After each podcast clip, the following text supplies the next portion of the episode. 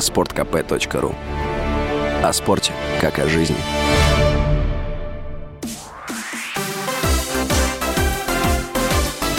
Новости спорта.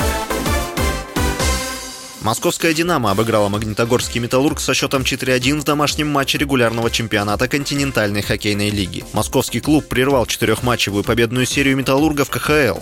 «Металлург» продолжает занимать первое место в Восточной конференции. «Динамо» расположилась на третьем месте на Западе.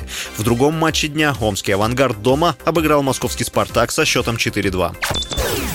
Восьмая ракетка мира, российская теннисистка Дарья Касаткина начала выступление на итоговом турнире WTA в американском Форт-Уэрте. В стартовом матче она встретилась с лидером рейтинга и главным фаворитом турнира Игой Свионтек. Касаткина уступила в двух сетах со счетом 2-6-3-6.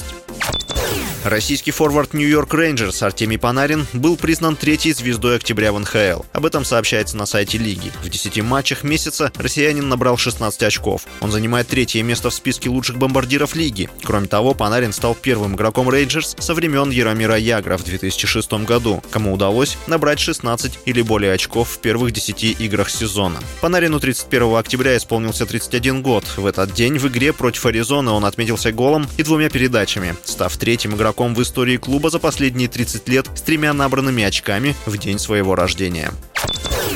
Альберт Степанян, помощник чемпиона мира по шахматам Анатолия Карпова, привел новые данные о его состоянии, сообщает ТАСС. Степанян заявил, что 71-летний Карпов поскользнулся, упал и ударился головой, в результате чего ему понадобилась помощь медиков. В больнице у него диагностировали сотрясение мозга. Все сообщения про нападение, ИВЛ, переломы – это ересь, подчеркнул помощник. Напомню, что Карпов был чемпионом мира по шахматам с 1975 по 1985 год. На данный момент он является депутатом Госдумы. С вами был Василий Воронин. Больше спортивных новостей читайте на сайте sportkp.ru Новости спорта.